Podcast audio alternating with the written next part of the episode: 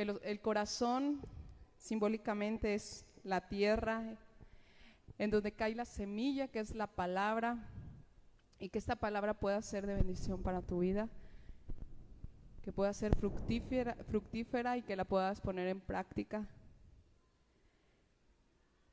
Espíritu Santo, en esta hora disponemos nuestro corazón, nuestra mente, nuestros ojos, nuestros oídos, que podamos disponer, Señor, el escuchar tu voz. Nuestro corazón está abierto. Queremos hacer tu voluntad.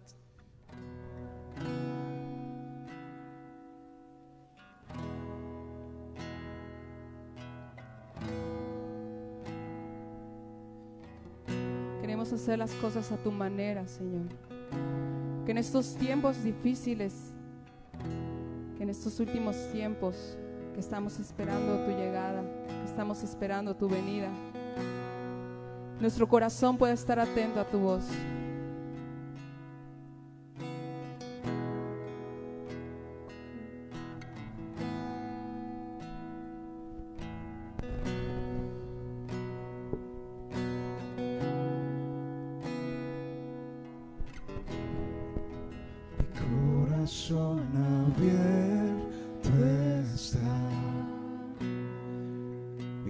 Corazón abierto está, Dios.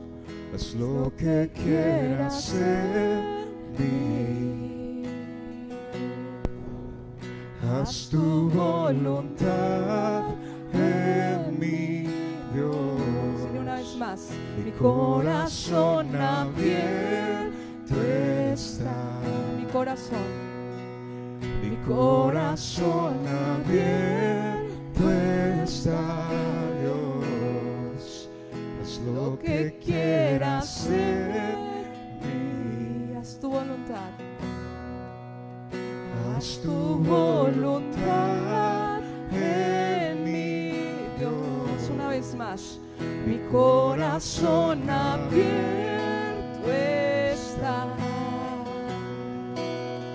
corazón abierto está, Dios. Haz lo que quieras. Haz lo que quieras en mí. Haz tu voluntad.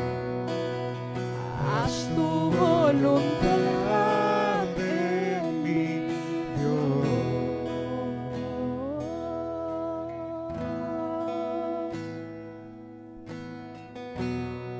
segunda parte dice todo en mí.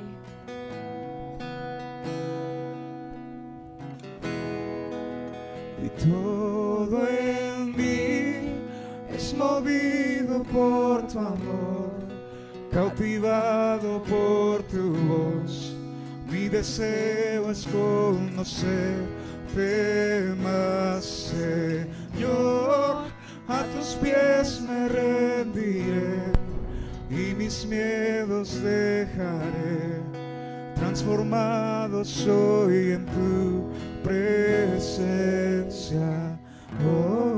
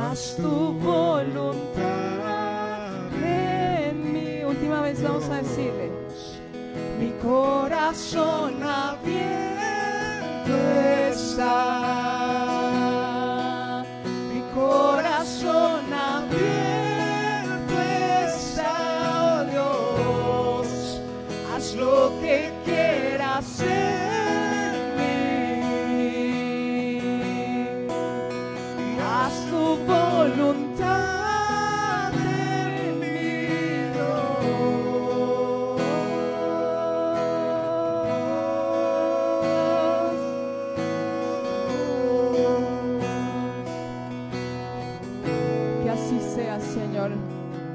En esta tarde nuestro corazón abierto está para escuchar tu voz. En el nombre de Jesús.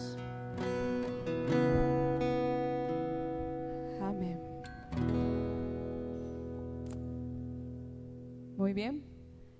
Este, antes de empezar con la palabra, yo no sé si tú sabes que dentro de este mundo hay un mover espiritual. No solamente somos carne, somos cuerpo, somos cuerpo, carne, cuerpo, carne, lonja, eh, ¿qué más? somos espíritu, alma y cuerpo. Y tal vez tus ojos físicos no logren ver que hay un mover espiritual. Pero yo no sé si tú te has puesto a pensar cómo es este, la relación entre los ángeles de Dios y los ángeles de Satanás. ¿Tú crees que se lleven bien o se lleven del chongo? Pues del chongo, ¿no? y cuando va a llegar una palabra, una bendición, va a venir algo hacia tu vida, el, mover espiritual, yo no sé cuántos han visto la película de Poema de Salvación, es una película ya de años, pero cómo entran en una lucha ángeles y demonios para que una sola alma no pueda acercarse a tener un arrepentimiento y encontrarse con Dios. ¿Cómo crees que estén los ángeles y los demonios cuando tú vas a venir, cuando tú te propones llegar, ya sea temprano o ya sea a este lugar? No sé si te ha pasado, pero que ya se te ponchó, que ya se te quedaron las llaves abiertas, que ya el niño se te ensució, que te levantaste tarde, que no sonó la alarma, no sé qué cosas te han pasado a ti, pero creo que para yo poderte dar esta palabra el día de hoy, no fue un día, fue toda la semana el poder yo tener una lucha continua. Entonces, este, te lo digo para que lo valores. que no es fácil, no tanto por mí, sino por lo que yo creo que Dios quiere hacer en tu vida. Entonces, me gustaría que me acompañes al libro de Daniel. El libro de Daniel me trae loca ahorita. A todos aquellos que nos visitan por primera vez, no, no estoy tan, tan bien llegada. Entonces, si se asustan o si no les parece algo, al final pueden acercarse conmigo y yo les puedo explicar por qué estoy así. Entonces vamos al libro de Daniel 12.4.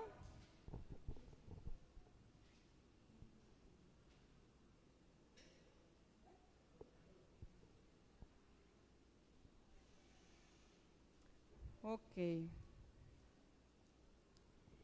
Dice, pero tú Daniel, cierra las palabras y sella el libro hasta el tiempo del fin. Muchos correrán de aquí para allá y la ciencia se aumentará. Aquí, este, Daniel fue un profeta en que Dios usó en su tiempo eh, cuando el rey Nabucodonosor los toma presos, pero también en ese tiempo que él estuvo en Babilonia, Dios le mostró las cosas que iban a suceder en estos tiempos. Yo no sé qué tan impactante haya sido, pero Dios le dice, ¿sabes qué, Daniel?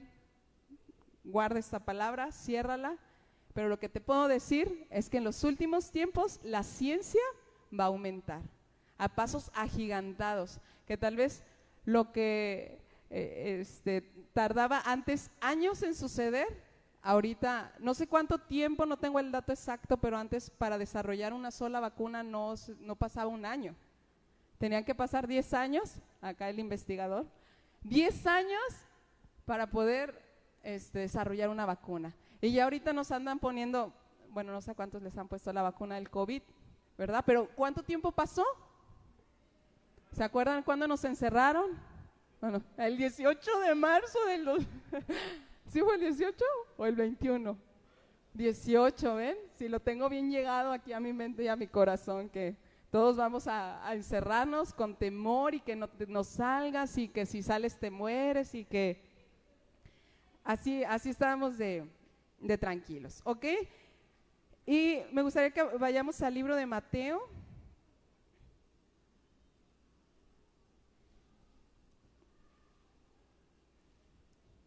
Mateo 24, 12. No sé quién esté tomando el tiempo, pero cuando pasen 40 minutos me dicen para parar. 24, 12. Aquí Jesús les está diciendo a sus discípulos acerca de las señales que habrán antes del fin. Y en el versículo 12 dice, y por haberse multiplicado la maldad, el amor de muchos se enfriará. Si tú lees versículos antes y después, o sea, te, das una idea de todo lo que, lo que estamos pasando en, esto, en este tiempo y todavía lo que nos falta. Y la última cita que me gustaría que, leyéramos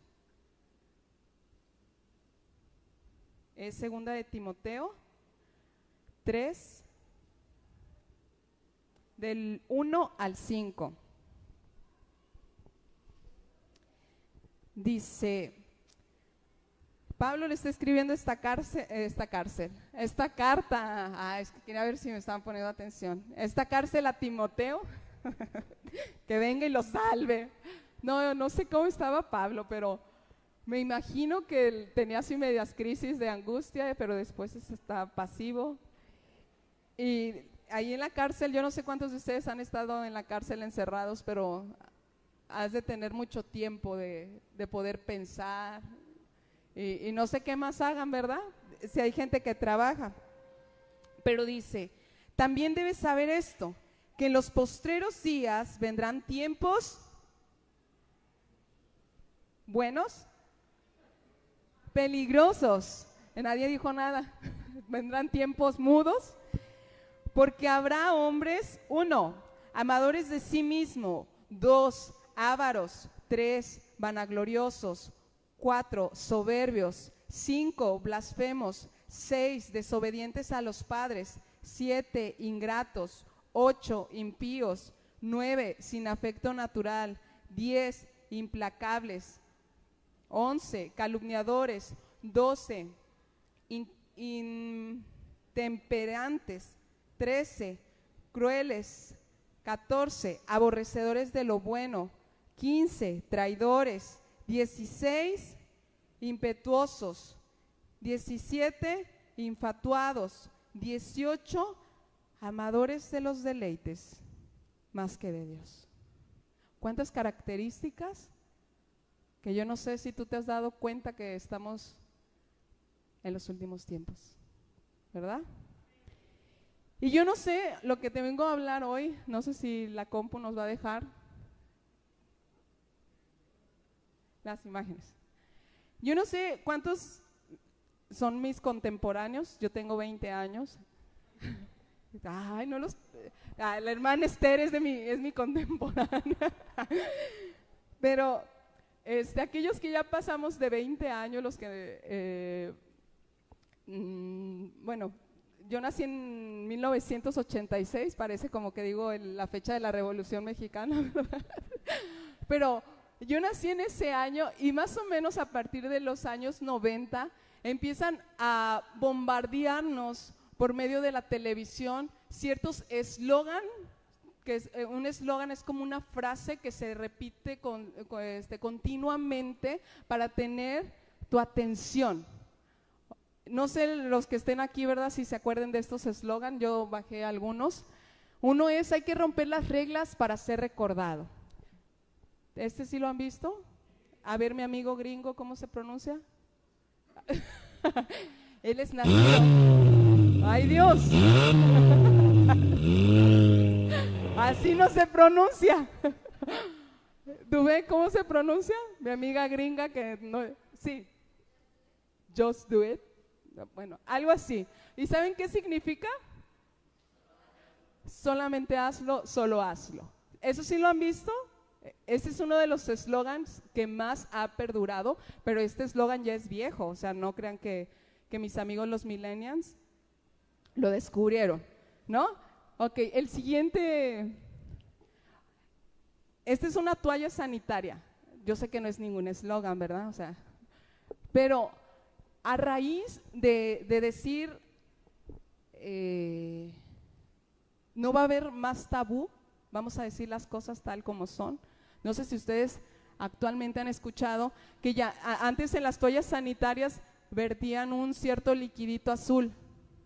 Y nuestras amigas las feministas empezaron a protestar que porque nadie regla de color azul, porque no somos del, del Reino Unido, ¿no? Para tener la sangre azul. Entonces, ese, e, e, e, eso, este movimiento empezó en los años 90. Y creo que me falta uno. Este sí, ¿sí saben de qué es? A ver. Sabritas. ¿Cuántos no han probado las sabritas y a que no puedes comer solo una? ¿Sí? ¿Sí, ¿Sí has comido una solamente? No, ¿verdad? A que no puedes comer solo una. Pero todo este bombardeo, yo sé que existen otros eslogans, pero nada más traté de, agarrar unos cuantos, han traído cierto resultado a lo que hoy estamos viviendo. El último eslogan de las sabritas, a que no puedes comer solo uno, ¿sabes a qué te está invitando? A que no tengas dominio sobre tu cuerpo. A que tú tragues como puerco y que no te importe porque un camaroncito empanizadito con su salsita, un cevichito, un aguachile, una michelada con, con clemato, y, bueno, no sé qué tanto le pero a que no puedes probar solo una, a que no solamente puedes fumarte un cigarro. Obviamente, pues tú lo que ves son las papas. No ves todo el trasfondo que le están dictando a tu cerebro, no puedes tener dominio sobre tu cuerpo. Y una de las características del fruto del Espíritu Santo es dominio propio. Jesús, ¿qué fue lo primerito que hizo antes, después de que fue bautizado? 40 días. Ayunó. 40 días. Los que han ayunado más de un día, ¿saben a lo que me refiero? Cuando tú dices, no voy a comer tortillas. Y cuando te llegue el olorcito de la tortilla, no sé por qué te vuelves más sensible o el olor, no voy a tomar café, ¿cuántos han ayunado de café? Y dices, me duele la cabeza, estoy toda dormida. Pero sabes que en Cristo tu nueva criatura es, y no es con tus fuerzas, sino es con las fuerzas del Padre. Pero como tu mente se ha relacionado tanto con esos eslogan, eh, el, de Just Do It, ¿sí? El solo hazlo, me encontré, no sé si bajé la imagen o no, pero estaba eso impreso, yo sé que lo hemos visto en, deportistas, ¿no? De que corren y las playeras y las casacas, pero también estaba en un condón, solo hazlo. O sea, hace que si se te antoja la secretaria, ¿Qué dicen? ¿A que no puedes probar solo una, secretaria? Te, das con todas. No, solo hazlo. Vive tu vida porque solo se vive una sola vez. Y no midas las consecuencias que pueden repercutir a tu matrimonio, a tu vida como joven. Tú solamente hazlo. ¿Y a qué nos lleva? Porque eso ya fue del pasado. A veces como cristianos estamos un poco desfasados en los tiempos y ahorita podemos, vamos a orar para que las sabritas, la empresa de sabritas, cambie su eslogan y se vaya a la quiebra y todos, sí, vamos a guerrear. Órale, a tocar y a gritar y... Pero ¿sabes qué? Esto ya es historia. Esto ya pasó. Ahora tus ojos necesitan estar más abiertos tus oídos más atentos a lo que Dios quiere que tú le estés pidiendo. Tristemente, yo no sé si tú has escuchado que hoy en día hay una generación que se está desarrollando que se llama la generación de cristal. ¿Se has escuchado de ellos? Generación de cristal. Es una generación que se rompe al menor contacto con las adversidades. Si algo les sale mal, ellos desatan en ira, en violencia física o violencia verbal y pueden llegar hasta el suicidio. Pero es esa generación. O sea, nosotros somos oldies, somos chavorrucos, somos otra generación. Yo nomás les voy a decir algunas características de aquellas, de, de esta generación llamada generación de cristal. Nacieron en una era de tecnología, o sea, desde que ellos tienen uso de razón, la tecnología siempre estuvo presente. Los celulares, el internet, la pantalla de plasma. Para esta generación todo es pasajero, nada es, nada perdura. Ay, quiero este celular. Y tienen el celular y ya. Mm. Ay, salió otro nuevo. Quiero el nuevo. Lo tienen y como no les cuesta, no le toman la importancia de al que sí le costó, que fueron a los papás. Amén por esa generación, ¿verdad? Tienen falta de empatía, o sea, hace que no saben ponerse en la situación de otros. Te voy a contar algo que tal vez no, no sé si sea chistoso, ¿no? La semana pasada andaba en Guadalajara y, y para mí ir a Guadalajara y no comerme unas papas es como que si no fui. Entonces, pero eh, ya, ya nos íbamos a ir y estábamos esperando el camión y llega un muchacho y no, que no quiere papas y yo, sí. Entonces cuando me da las papas y le voy a echar sal, el salero estaba todo mugroso. Y yo, no, no, no, no, no, sin sal. Y, y, ya cuando dije, pues voy a ver el limón, ¿no? Y ya cuando el limón, ya ni vi cómo estaba, ¿verdad? Ya nada más dije, bueno, pues ya le echo el limón, la salsa y cuando me las empecé a comer así como que, uy, algo así en la panza, como que dije, no me cayeron bien. Pues desde Guadalajara hasta Compostela me empezó a doler la cabeza, me sentí así como mareada. Llegué casi casi arrastrándome a subirme a la camioneta. Y yo normalmente cuando voy a Guadalajara les digo a mis hijos que les voy a traer una sorpresa. Iba Paco por mí, iban mis dos hijos, y me ven, es a mí. ¿Y la sorpresa? O sea, yo casi así amarilla, verde, queriendo vomitar. Y mi sorpresa, y yo ahorita te la doy, ahorita, ahorita que llegue a la casa. Llegué a la casa, me vomité, me acosté, ahí estaba mi mamá, me dio agua con limón y yo así como que se me asentó el estómago y, y Sammy ven y no se me quitaban. Y mi sorpresa, ¿y dónde está?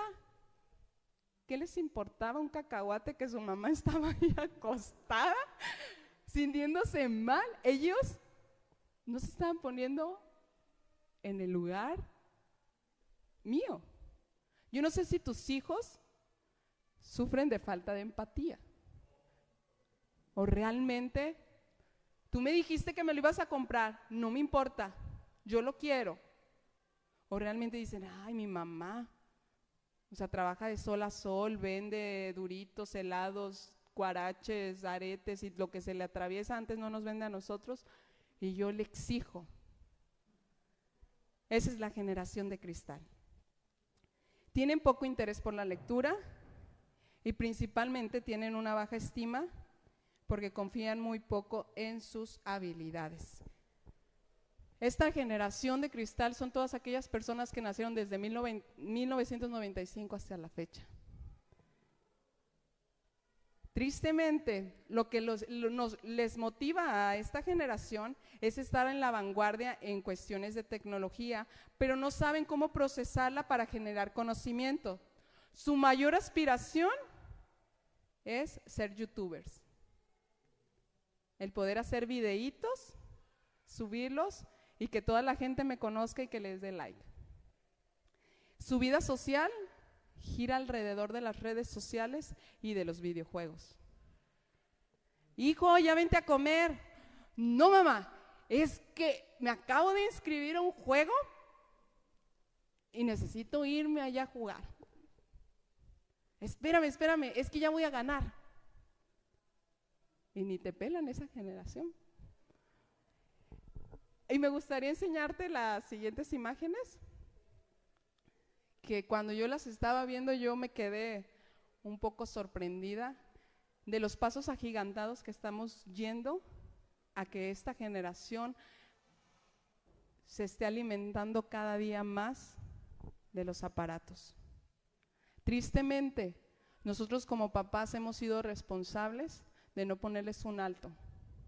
que cuando son jóvenes, ellos viven su vida desfrenadamente y a lo que se les antoje hacer. Aquí están unas personas y los robots son los que están leyendo, leyendo y el otro está dibujando. Hay una niña que está viendo el celular y lo que está encima de ellos son demonios. No sé si tú te has fijado el, el poder que tiene una, la, red social, que te va envolviendo, te va envolviendo, que puedes, cinco minutos nada más, cinco minutos nada más me voy a meter y te quedas una hora, dos horas. Yo no sé si tú has visto chavitos que se tiran a la depresión total porque se les borraron todas sus fotos que subieron, porque se les borraron todos sus videos. ¿Tú crees que eso es normal? En tus tiempos o en mis tiempos. ¿Tú veías tanta depresión, tanta ansiedad en los jóvenes? Todos los días necesitamos nuestra cantidad, nuestro tiempo de Instagram, de Twitter, de Facebook, de WhatsApp, de Snapchat. No sé cuántas aplicaciones tú tengas, pero todos los días tú te tienes que medicar cantidades para poderte sentir estable. Un niño que está en el parque queriendo jugar y todos los demás están embebados con el celular. Tu vida no es, no puede seguir igual después de un celular. La OMS recomienda que los bebés no les den celulares. Antes decían que hasta los 17 años el cerebro se había desarrollado y podía tener la capacidad de poder tener un teléfono inteligente. Ahorita la OMS está diciendo, ¿sabes qué? Los primeros dos años no se lo den porque les estás dañando la vista y les estás eh, ocasionando un retraso. Y de dos a cinco años, no más de una hora. ¿Tus hijos cuánto tiempo pasan? ¿Cómo crees que está su cerebro? ¿Tú sabes qué es lo que ven los adolescentes en el Internet? ¿Qué les interesa?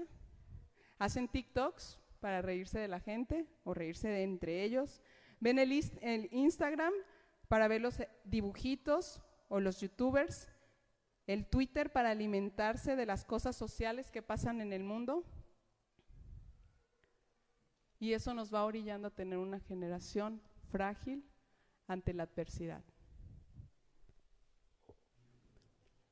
En ese cementerio en la parte roja dice cuántos likes o cuántos me encantas tuvieron en toda su vida.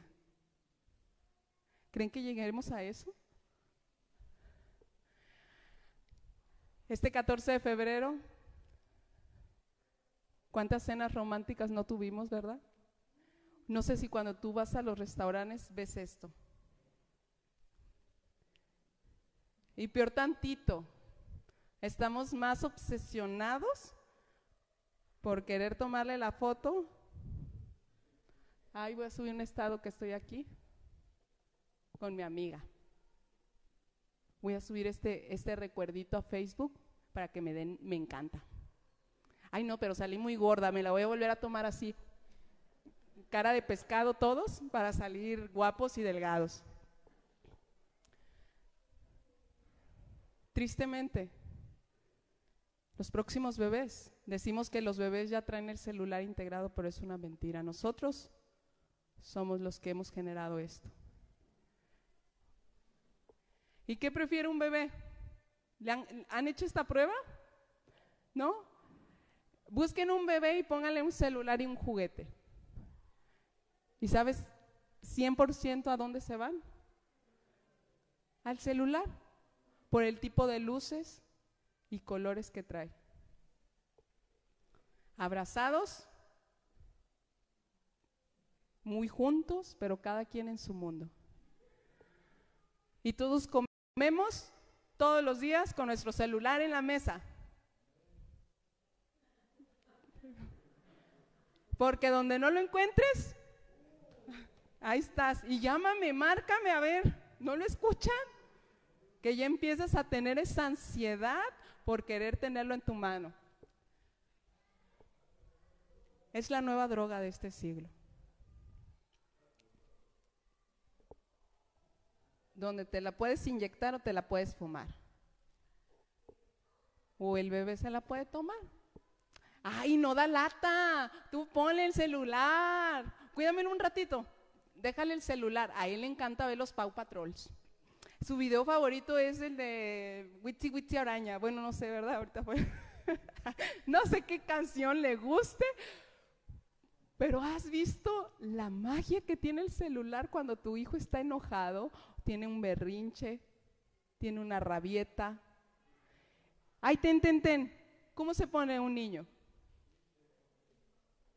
Se sienta y bien portadito y le das tu celular. Ok, ahorita esa me esperas. Y mira, cuando yo estaba leyendo esta información, yo decía, Dios santo, realmente los jóvenes y los niños que estamos formando están en peligro de morir, no solamente espiritualmente, sino aún morir físicamente. Es una generación que se les está inyectando tanta melancolía en sus vidas que no pueden enfrentar un problema porque ya se sienten morir y ya no quieren comer. Y tristemente, decía un investigador, esto no se está volviendo una generación de cristal. Lo que estamos viviendo actualmente es una era. Y el significado de era, la era mesozoica y palezoica y todos zoicos. ¿Sí se acuerdan en la primaria? Ok, entonces estamos entrando a partir de hace un año. Entramos a una era de cristal, como sociedad y como cristianos. Si tú te pones a pensar en los personajes que están en este libro, las persecuciones que pasaron, los sacrificios que tuvieron que, lograr para llevar la palabra, para llevar el Evangelio. ¿Tú estarías dispuesto? ¿Tu cristianismo está tan fuerte, fortalecido para ir y hacer lo que Dios te esté diciendo? Si Dios te da una palabra, ¿te da miedo irla a decir? No, es que yo soy bien tímida. O sea, ahora imagínate, Dios te dice, agarra tus cosas y vete. Yo te voy a mostrar a dónde. Abraham le dijo eso. ¿Qué es el significado de era? Es un periodo en la historia de una civilización o de una sociedad que se caracteriza por un nuevo orden. ¿Has escuchado esa palabra desde que salió el coronavirus? Viene un nuevo orden, ya lo estamos viviendo. Un nuevo orden de cosas y que generalmente comienza con un suceso importante o notable. ¿Sabes cuál fue el suceso importante y notable? Mundialmente el coronavirus. Y de ahí ha sido un parteaguas para que no solamente los niños y los jóvenes, sino los papás, los abuelos abandonados o los abuelos que nadie los visita, ¿saben en qué se están refugiando? En el WhatsApp. A ver, yo quiero tener un Facebook. Si estás aburrido, ¿qué es lo primero que sacas? El celular. Si quieres hacer una cuenta 24 por 7, ¿qué sacamos? El celular. Yo dije, ahorita Paco va a decir 1568 por punto 3543. Dije, no, no manches, o sea. O sea, es, una cuenta que quién sabe qué, qué número dará. Pero bienvenido. Bienvenido mamá, bienvenido papá, bienvenido abuelito, bienvenido joven, niño, bebé, el que está por nacer, Leo. Bienvenido a esta era de cristal. Y está en nosotros, como hijos de Dios, el saber cómo lo vamos a enfrentar. Porque así como mucha gente no creía que existía el coronavirus, yo no estoy diciendo que no existe, pero todos estos sucesos importantes, ¿alguna vez tú has, visto que el mundo se detuvo totalmente? El mundo se paró totalmente, que la gente más ocupada, más rica, tuvo que portar su cubrebocas, tuvo que tomar el gel antibacterial, tuvo que ponerse su mascarilla de astronauta. ¿Y sabes qué? Está en ti y está en mí. No conformarnos con este siglo, sino renovarnos. ¿Y cómo te vas a renovar? Solamente en su presencia. No sé cuánto tiempo papás pasen en el celular que cuando tu hijo quiere jugar contigo, espérame, es que estoy mandando un mensaje, es un mensaje, un mensaje importante porque el gobernador me está escribiendo.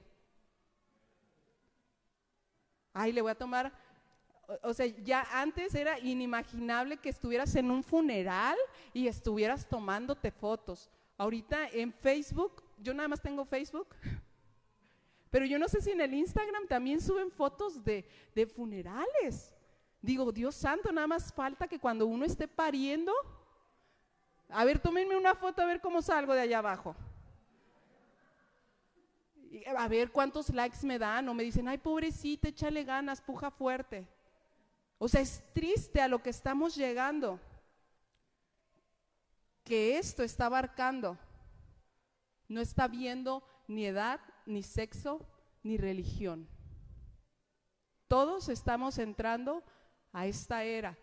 Pero Dios te quiere decir cómo tú te tienes que fortalecer. Y así como hay cristales muy delicados, ok, si vamos a entrar a la era de cristal, yo quiero ser un cristal resistente, que mis creencias, mis convicciones, mi integridad estén parados en la palabra de Dios y no en mis emociones. Las emociones Dios las puso, sí, con un propósito, pero no para que te guíes por las emociones. Ay, es que hoy no siento ganas de cantar. Ay, no, es que yo eh, estoy bien triste o estoy bien enojado. Y, por eso no vas a hacer la voluntad de Dios. Por eso vas a seguir caminando como has estado caminando. Es un tiempo de despertar, es un tiempo de que tu cristianismo tiene que revolucionar. ¿Revolucionar en qué? En la palabra. Una característica es de que la generación de cristal no lee, la, no lee. Generación de cristal de cristianos. ¿Cuántas veces has leído tu Biblia? ¿Cuántas veces tú te lo has propuesto? La voy a terminar de Génesis hasta Apocalipsis. Ay, no, es que yo sí leo la Biblia así, pues un capítulo. Y ya me cansé, ya me voy a dormir. Hay gente que dio su vida para que tú tuvieras esto en tus manos. Y tú no lo estás valorando. Así es que iglesia, necesitas ponerte las pilas. Examina tu corazón. A las mamás que, las mamás o los papás que no les prestan los celulares a sus hijos, ¿sabes cómo les llaman? Exagerados. Estrictos. Ay, ¿por qué no se lo prestas? Un ratito, nomás mientras platicamos. Yo no sé si te has fijado, pero ya no saben socializar. ¿Tú sabes socializar? ¿Tú le sacarías la palabra a quien se te parara enfrente? Es que a mí se me hace más fácil escribir, porque yo escribo puros WhatsApp, mensajitos, porque de mensajitos no le veo la cara que pone. Imagínate Jesús cuando les dijo a los fariseos generación de víboras hipócritas, ay, se los voy a escribir para que no se me ofendan. Ya sabrán cómo ustedes toman, como se los dije, ay, generación de víboras hipócritas. Jesús iba y hablaba. Y a esta generación no le gusta ser confrontada. Vas con tu hijo y le dices, ya dame esa cosa, dame este aparato, ponte a barrer. Ay, no, tengo bien poquito, mamá, apenas lo acabo de agarrar. ¿Y sabes por qué yo me sé todos esos diálogos? porque yo tengo dos niños que en mi ignorancia o en mi falta de entendimiento yo también les presté, les presto el celular. Cuando uno se para aquí es empieza a trabajarlo, pero tú también, es una palabra que Dios está hablando para tu vida. El consumo de los mundos virtuales aumentó en la cuarentena a falta de espacios deportivos y recreativos. Y no sé si todo joven o todo papá quisiéramos tener este sillón. Es un sillón que acaba de salir a la venta. Ustedes lo pueden adquirir. Si, ustedes están interesados, yo les puedo pasar el contacto. Pero es, es una cama muy cómoda. Cuenta con pantalla plasma así de circulito. Tiene eh, una base para tu celular, o sea, lo puedes jalar, estirar. Así no se te, no se te cae en la noche cuando te quedas dormido a altas horas. Ahí lo, lo cuelgas, nada pasa. Ahí puedes tener tu Coca-Cola, tus papitas. Miren, hasta libritos para que digan que si lees, cuando llegue tu mamá, agarras el libro y, ay, está leyendo, mamá, está estudiando. Es que yo necesito el celular para la escuela. Porque las tareas, mamá, ahí yo necesito, lo necesito. Tú necesitas respirar, tú necesitas ir al baño, tú necesitas comer. Pero ¿sabes qué podemos hacer las mamás? A ver, esa es tu tarea, te la voy a imprimir, la vas a hacer. El que busca encuentra. Y así tú vas a saber cuánto tiempo tu hijo tiene el celular. Pero primeramente tú ponte en disciplina. Ponte en hoy, en toda la semana no voy a agarrar el celular. Y aquí estamos hasta con el cubrebocas para que no nos, se nos pegue el coronavirus. Y acostados en la total comodidad de tu cama. ¿Y saben qué es lo más padre? Que puedes comprar o puedes vender. Si quieres trabajar, acostadito, a un clic. ¿Saben por qué ha tenido tanto éxito este aparato? Bueno, el mío ya tal vez no tenga tanto éxito porque está todo quebrado. Quiero que me acompañen al libro de Eclesiastés.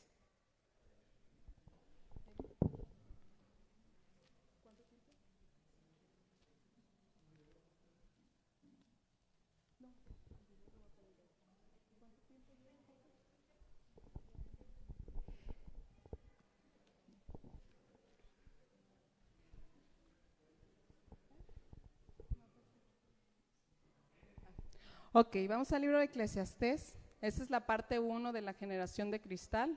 El próximo domingo, no se lo pierdan. Ahí, regresamos al mismo lugar. Pero la siguiente, eh, la parte número 2, hay un video que la verdad a mí me voló los sesos.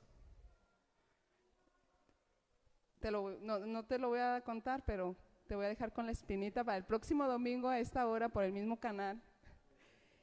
En Eclesiastés 1 y 2.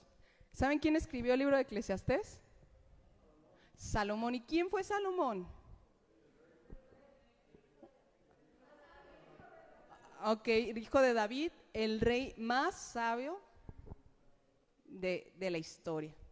Entonces, en Eclesiastés 1, 2 dice, vanidad de vanidades, dijo el predicador, vanidad de vanidades, todo es vanidad. En esta tierra, todo es vanidad. Si tú te pones a pensar, tenemos más cosas de las que consumimos. Tienes más ropa de la que necesitas. Comes más de lo que tu cuerpo necesita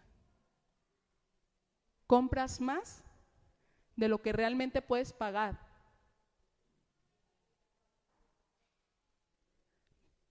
Y Salomón estaba diciendo vanidad de vanidades, todo es vanidad.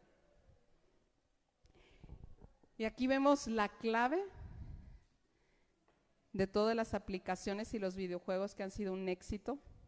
En el, en el versículo 8 de 1.8 dice, todas las cosas son fatigosas, más de lo que el hombre puede expresar. Nunca se sacia el ojo de ver, ni el oído de oír. Cualquier cosa que tenga que ver, que tú tengas que ver o tengas que oír, va a tener un éxito. Si tú ahorita entras a una red social y te esperas en la noche, ¿encuentras lo mismo? No. Y más si tienes 4.655 amigos. Y están subiendo información, están subiendo fotos de lo que comen, de lo que ven, de lo que ni ven. Y es por eso que, que las redes sociales tienen mucho éxito. ¿Quién fue Salomón? El, capítulo 2, del 4 al 10, dice, Salomón dice, engrandecí mis obras, edifiqué para mi, mi, mis casas, planté para mis viñas, me hice huertos, jardines y planté en ellos árboles de todo fruto me hice estanques de agua para recargar de ellos el bosque donde crecían los árboles. Compré siervos y siervas y tuve siervos nacidos en casa. También tuve posesiones grandes de vacas y de ovejas, más que todos los que fueron antes de mí en Jerusalén. Me amontoné también de plata y oro y tesoros preciados de reyes y de provincias, me hice de cantores y de cantoras, de los deleites de los hijos de los hombres y de toda clase de instrumentos de música. ¿Cuántos dicen amén por la música? Que quieren una guitarra Gibson de 50 mil pesos. Y fui engrandecido y aumentado más que todos los que fueron antes de mí en Jerusalén. A más de esto, conservé con mi sabiduría no negué a mis ojos ninguna cosa que desearon, ni aparté mi corazón del placer alguno, y placeres como rey, imagínate, él podía pedir la muchacha más guapa, más gorda, más flaca, más fea, y era un placer. O él podía irse en caballo, en camello, en elefante o en lo que él quisiera, era su placer. Porque mi corazón gozó de todo mi trabajo y este fue mi parte de toda mi faena. Pero ¿qué creen?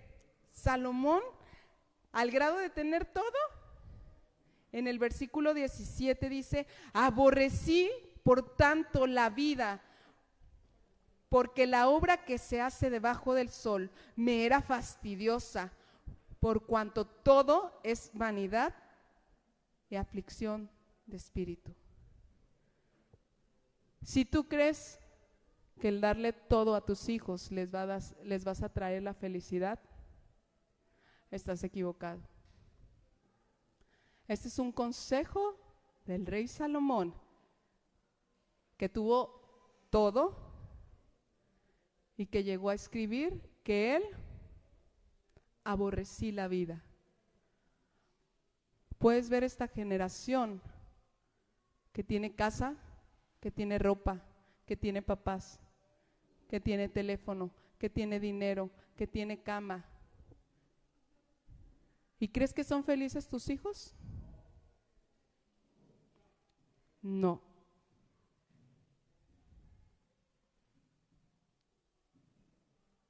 Lo que necesitan tus hijos es encontrarse con Dios.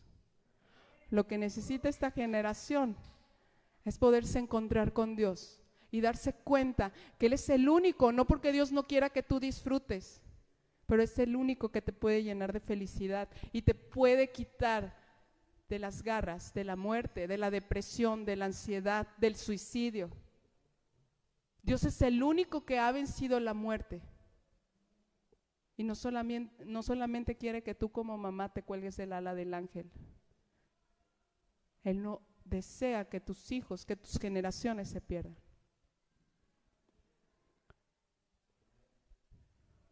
Quiero que cierres tus ojos.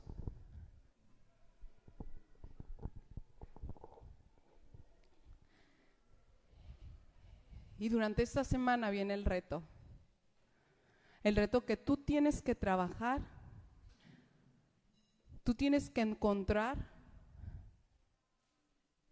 las estrategias para poder correr de los lazos que Satanás ha estado preparando. Espíritu Santo, queremos ser hacedores de tu palabra. Padre, despierta esta generación de cristianos. Despiértanos, Señor, que podamos ver tus propósitos, no solamente en nuestras vidas, sino en las vidas de nuestros hijos, de nuestros nietos, y que podamos ser valientes que aún nos llamen extremistas, aún nos llamen locos, aún nuestros hijos se enojen, aún nuestros hijos nos dejen de hablar, aún nuestros hijos estén en una mala actitud. Que podamos preferir hacer tu voluntad.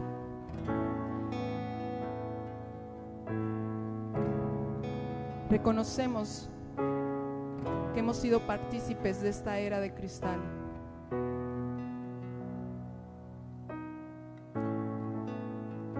Nuestro corazón, Señor, quiere volver a ti.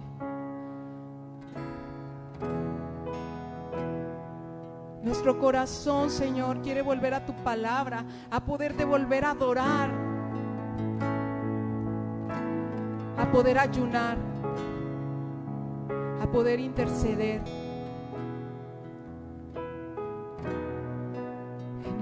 de Jesús. En el nombre de Jesús.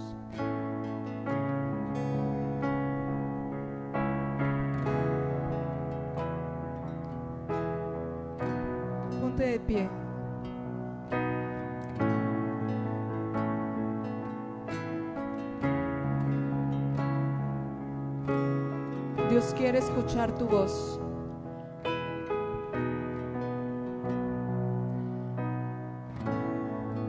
Dios quiere escuchar en qué tú te vas a comprometer, qué pacto tú vas a hacer con Él.